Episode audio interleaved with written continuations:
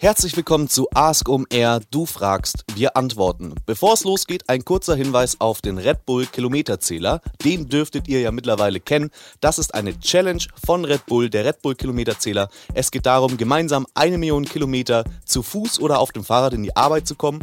Also an der Rush Hour vorbeizurauschen, nicht im Berufsverkehr stecken, sondern sich selber fit zu machen oder fit zu halten. Ihr könnt euch jetzt noch anmelden. Die Aktion läuft schon seit dem 6. Mai, aber geht bis zum 16. Juni. Ihr könnt euch jetzt anmelden unter Red redbull.com slash Kilometerzähler. Die Kilometer, die ihr lauft oder fahrt, werden mitgezählt mit der kostenlosen Sport-Tracking-App Strava, über die ihr euch dann auch vergleichen könnt und in besten Listen registrieren könnt. Und ihr habt natürlich die Möglichkeit, tolle Preise zu gewinnen. Je nachdem, wie viele Kilometer ihr schafft, habt ihr immer wieder neue Etappenziele, die ihr erreichen könnt und dadurch bessere oder mehr Preise, die ihr gewinnen könnt. Unterstützt wird das Ganze auch von deutschen Red Bull-Athleten wie Ironman-Gewinner Sebastian Kienle oder Ultrarunner Flo Neuschwander. Und es ist, glaube ich, sehr sinnvoll. Jetzt wird das Wetter auch wirklich wieder schön. Haltet euch fit, macht euch fit und meldet euch jetzt noch an zum Red Bull Kilometerzähler unter redbull.com slash Kilometerzähler. Ask OMR. Du fragst, wir antworten. Das ist die Folge 73 von Ask OMR, eurem Fragen- und Antworten-Podcast von omr.com. Mein Name ist André Alpa. Was äh, kriegt ihr hier gleich zu hören? Ihr kriegt gleich zu hören Fragen, die von euch eingesandt wurden. Also bitte helft uns, eure, den User-Generated Content, den wir hier zum Teil liefern, äh, weiterhin zu kreieren, indem ihr Fragen einschickt. Wir lassen uns dann einfallen, was wir darauf gut antworten könnten, möglichst gut, so gut wir es eben können. Es sind natürlich keine Rückfragen möglich, insofern sind immer ein bisschen Grenzen gesetzt, aber wir geben uns reichlich Mühe. Wer ist das? Neben der sprechenden Stimme André Alpa auf euren Ohren sind das der Kai Rieke, einem Interim CMO aus Berlin und der Erik Siegmann äh, von Digital Forward, ähm, äh, der unter anderem einen Podcast betreibt namens ähm, äh, Marketing Transformation, den ich bei dieser Gelegenheit auch unbedingt gerne empfehlen würde. Da gibt's extrem äh, hoch, hochwertige und hochklassige äh, Interviews mit Online-Marketing-Fachleuten. Also dieser Erik Siegmann, der diesen Marketing Transformation Podcast macht, der hilft auch bei der Erarbeitung der Antworten für eure Fragen. Jetzt geht's los mit dem Stoff. Raphael zerbricht sich schon länger den Kopf an folgender Frage. In unserer Event-Location befinden sich zwei Restaurants, ein Italiener und ein bayerisches Lokal. Das gesamte Areal und Teile davon werden als Hochzeits- und Event-Location vermietet und bieten Specials wie ein extra Biergarten oder Eisstockschießen. Gerne würden wir anfangen, unsere Instagram-Kanäle zu professionalisieren. Würdest du uns raten, die beiden Restaurants und die Location als Ganzes einzeln anzulegen und zu bespielen oder lieber nur einen übergreifenden Channel, in dem alles gemeinsam ist? Hey Raphael, vielen Dank äh, für deine über Slack eingeschenkte Frage. Ähm, Finde ich auf jeden Fall äh, eine total legitime Frage und ähm, äh, sehr sinnreich darüber nachzudenken. Ähm, das Thema, was du ansprichst, das, das geht ja auch so ein bisschen ähm, ähm, in dieses Thema Hyperlokalität ähm, was ja durchaus eine Herausforderung ist. Was meine ich damit?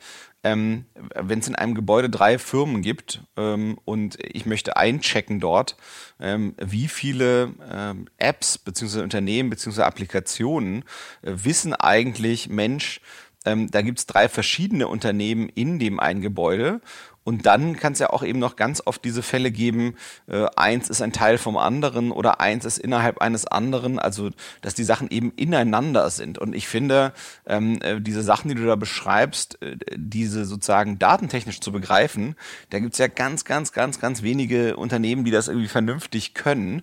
Ähm, ich würde sagen, so aus, aus, aus der Hüfte heraus würde mir eigentlich nur äh, äh, Google und, und, und Facebook dazu einfallen. Ähm, und Instagram ist ja quasi Facebook. Ähm, und ja, viele, viele andere versuchen es. Also die ganzen anderen Maps-Anbieter sind da, darin meiner Meinung nach deutlich schwächer, ähm, diese Sachen zu begreifen. Also wie sozusagen Unternehmen mit Orten oder, oder äh, Entitäten, also seien es auch irgendwelche Organisationen, Vereine, tralala, äh, oder eben solche Lokalitäten, wie du sie beschreibst, wie die zusammenhängen mit Orten. Äh, und das eben gut da, zu be begreifen und datentechnisch zu erfassen, um dann halt eben daraus Sinnreicheres anbieten zu können für die Kunden. Das ist eine Riesenherausforderung. So, mein Bauchgefühl wäre für, für deine ganz konkrete Frage, ähm, dass ich tatsächlich drei verschiedene Instagram-Kanäle ähm, ähm, kreieren würde. Äh, das heißt, je einen für eins der Restaurants und einen für den ganzen äh, quasi Ort als Event-Location. Ähm, warum sage ich das? Eigentlich eher aus dem aus der Scheue vor dem Gegenteil. Ähm, ich stelle mir so ein so ein so ein so ein Channel vor, wo wo also so ein Instagram oder Facebook-Page oder so, wo immer bunt gemischt das chaotisch irgendwie mal kommt irgendwie eine Hochzeit, dann irgendwie eine Party, äh, dann irgendwie eine Feierlichkeit und dann halt irgendwie bayerisches Essen und italienisches Essen. So also es, es würde quasi, ich glaube den Leuten Leuten deutlich schwieriger fallen. Die interessieren sich ja für eine konkrete Sache. Und ich glaube, dadurch, dass du ja auf Instagram jetzt nicht kategorisieren kannst, du kannst vielleicht so Stories zusammenfassen, ähm, aber letztendlich, also die, die Posts sind halt schon ganz normal quasi in einem Stream drin. Ähm, ich glaube, das würde den Leuten schwerer fallen zu erfassen, worum es da eigentlich geht. Das heißt, ich würde tatsächlich drei verschiedene ähm, ähm, ja, Kanäle betreiben, weil ich einfach von diesem Mischmasch, der mich eher abschreckt, weil das für Leute schwer zu begreifen ist. Und, und wenn, wenn Leute schwer begreifen, dann sind sie eigentlich immer eher ab als angetörnt. Insofern würde ich da äh, eher von Abstand halten. Ähm, also davor hätte ich Muffe. Ähm, also damit das heißt, drei Kanäle ist natürlich mehr Arbeit. Das muss man auch dazu sagen. Das ist sozusagen die deutliche Downside davon. Ja, immer einloggen, ausloggen, anders, wieder tralala. Kann man aber mittlerweile alles relativ schlank von einem Device aus machen. Ähm, und, und damit, was, was ist damit erzeugt? Damit ist eigentlich erzeugt, dass die Inhalte äh, auf diesem jeden Kanal halt stimmig, bündig äh, in sich sind und die Leute können halt zügig erfassen, guck mal, beim Italiener gibt's so und so und so ein Essen und so, so und so eine Stimmung und im bayerischen Restaurant genau das Gegenteil, genau das Pendant, nicht das Gegenteil, ähm, sondern das Gegenstück. Ähm, und bei der Event-Location, ich glaube, da kann man mit am meisten machen. Ähm, äh, da gibt's, äh, glaube ich, echt gute Sachen, die man machen kann, über die ich dann eben nachdenken würde ähm, ich glaube, es ist wichtig, nicht nur quasi passiv umzugehen mit so einer Event-Location, ähm, sondern eben zu gucken, also äh, diese Sachen quasi aktiv zu promoten. Das heißt, wenn es den Biergarten gibt, dort vielleicht irgendwelche dedizierten Events machen, sagen, hier diesen Samstag ist ein Biergarten, das und das. Und das dann eben also eventartig live, also ich denke äh, vor allem äh, das zu verknüpfen mit Facebook, äh, weil die Facebook-Events immer noch recht hot sind, meiner Meinung nach als ähm, äh, gutes, äh, sagen wir mal, organisches Reichweiten äh, Werbemittel für, für, für Leute, die eben Events anbieten können oder Locations haben. Ähm, deswegen fände ich das super spannend und gleichzeitig kann man da eben auch dann wieder sehr, sehr gut, alles was eventartig ist, finde ich, ist mega geeignet halt eben für diese ganzen Story-Formate, sei es auf Instagram oder sei es auf Facebook, weil das eben was Einzigartiges ist, was nur genau dann stattfindet. Ähm, äh, im Prinzip das Eisstockschießen etc., das passt alles total gut, finde ich, da zueinander. Ähm, ja, das würde ich auf jeden Fall so machen. Denn was ich ihm auch vorstellen könnte, ähm, darauf hatte mich äh, Kai aufmerksam gemacht, ähm, auf ein Beispiel, was er unlängst gesehen hatte. Ähm, eine Event-Location ähm, entscheidet sich dazu, quasi äh, eine eigene Event-Reihe zu machen. Äh, und die ist zum einen vor allem dazu gedacht, quasi äh, für, für Eigenpromotion um diese Location zu buchen, damit eben Leute, die, die möglicherweise diese Location buchen wollen als Hochzeit- oder Event-Location, da mal ganz in Ruhe Probe essen können. Und dass das eben nicht zu individuell gemacht wird. Und das ist eben äh, in dem Fall ein ziemlich gutes, so, guter so Value for Money Deal, äh, um es mal wieder ins Denglische zu bringen. Also sprich, da kriegt man echt gute Qualität für einen schmalen Taler und kann sich eben diese Event-Location und deren Köche dort einmal kennenlernen und Probe essen. Und das Ding ist in dem Fall so gut, dass die das einmal im Monat machen und das ist relativ schnell weg. Man muss sich auch die Tickets vorher kaufen äh, und vorher fix buchen. Ähm, und damit man überhaupt rechtzeitig drankommt, muss man sich eigentlich auf dem, am Newsletter von der Event Location anmelden. Äh, und dann kommt eben die Mail rum, so jetzt wär's mal wieder soweit. Ähm, äh, und damit füllen die quasi alles auf, was eben nicht Leute sind, die, sagen wir, diese Event Location antesten wollen, um zu erwägen, ob das was für sie ist. So, das wäre mein zweiter Gedanke, was man da eben noch schön und spielerisch und, und gut, ähm, also mit, mit gutem Wert für den Zeiteinsatz machen könnte, ähm, insbesondere für eure Event-Location. Ich hoffe, es hilft dir weiter, Raphael. Und äh, äh, wenn ich mal in der Gegend bin, wo diese Restaurants sind, hoffe ich auf eine freundliche Einladung. Zu früh gefreut, Raphael mir ist noch was eingefallen, was ich eigentlich unbedingt sagen wollte.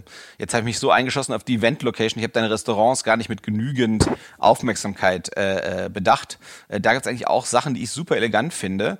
Ähm, äh, das kann aber auch ins zu viel pegeln. Da muss man eben gucken, was ist genau das Richtige.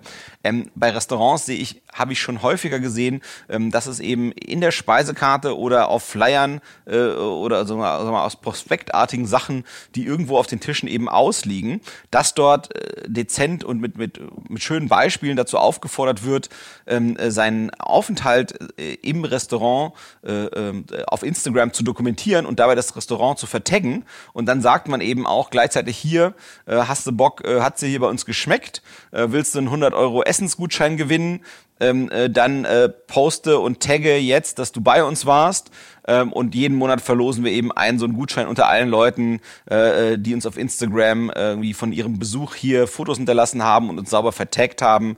Ähm, äh, genau das Gleiche, was, was sozusagen andere, sagen wir mal, eher location-orientierte Geschäfte äh, machen im Bereich äh, ähm, äh, Bewertungen bei, bei Google oder sonstigen, bei Google Maps oder sonstigen äh, Bewertungsplattformen, sei es Kununu oder irgendwelche Ärzteplattformen. Man, man kennt ja solche, solche Gedanken eigentlich mittlerweile aus, aus jedem äh, Bereich des, des lokalen Marketings. Ich hoffe, das hilft auch deinen Restaurants nochmal weiter ein bisschen besser äh, davon zu kommen und ihren eigenen Instagram-Kanal richtig ordentlich zu pushen. Kurze Unterbrechung und Hinweis in eigener Sache auf unsere Podcast Roadshow, die OMR erneut veranstaltet mit Media Impact zusammen, dem Vermarktungsjoint Venture von Axel Springer und der Funke Mediengruppe und zudem dem größten crossmedialen Vermarkter Deutschlands. Und es ist uns erneut eine Ehre, zusammen mit Media Impact auf Podcast Roadshow zu gehen unter dem Titel Local Champions. Wir sind in Bielefeld am 25.06. und in Stuttgart am 1.07. Ihr könnt dort eine Aufzeichnung des OMR Podcasts mit lokalen Helden der digitalen Transformation Transformation und natürlich mit Philipp Westermeier miterleben. Das Ganze geht um digitale Transformation im Mittelstand. In Bielefeld beispielsweise zu Gast ist Frank Seidensticker von der Seidensticker Group. Er wird erzählen, wie Seidensticker die digitale Transformation angeht und welche Wege digitale Kommunikation sich für Seidensticker bewährt haben. Das könnte sehr, sehr spannend werden. Natürlich gibt es zusätzlich auch noch Keynotes, QA und auch ausgiebiges Networking im Anschluss. Sichert euch jetzt die Tickets unter omr.com slash roadshow mit dem Code OMR15 bekommt ihr dazu auch noch einen Rabatt. Kommt vorbei, es würde uns freuen. omr.com slash roadshow. Viel Spaß! Die nächste Frage kommt von Oliver und hat uns via Slack erreicht. Einer unserer Studenten schreibt gerade eine Thesis zum Thema Marketing via Messenger. WhatsApp und Co. sind als Marketingkanal nämlich noch nicht so weit verbreitet. Wir suchen bereits vorhandene, spannende Best Cases, speziell im B2B-Markt.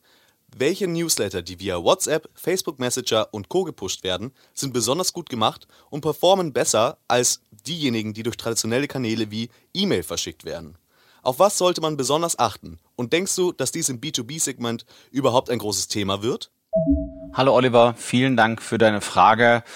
Ähm, also ich glaube, man kann, man kann schon gut darüber nachdenken, wo Messenger wahrscheinlich einen Vorteil haben gegenüber der E-Mail. Ähm, erstmal ganz theoretisch, ähm, wo, wo sozusagen Kunden den Mehrwert davon sehen werden, dass sie durch eine Nachricht über entweder einen Facebook Messenger oder WhatsApp oder äh, äh, Telegram oder was auch immer angepinkt werden. Ähm, ich glaube, toll ist das Besonderes dann, wenn es A darum geht, dass etwas kommuniziert, was knapp ist und äh, wenn es einen Zeitbezug gibt. Das heißt, etwas, was limitiert ist und einen Zeitbezug hat. Ich glaube, da wäre ich auf jeden Fall dankbar, wenn ich quasi eine Message bekomme. Ähm, das ist ja durchaus ein bisschen aggressiver oder invasiver von der Ansprache her als eine E-Mail, zumindest für mein persönliches Empfinden und auch so wie ich es im Umfeld sehe.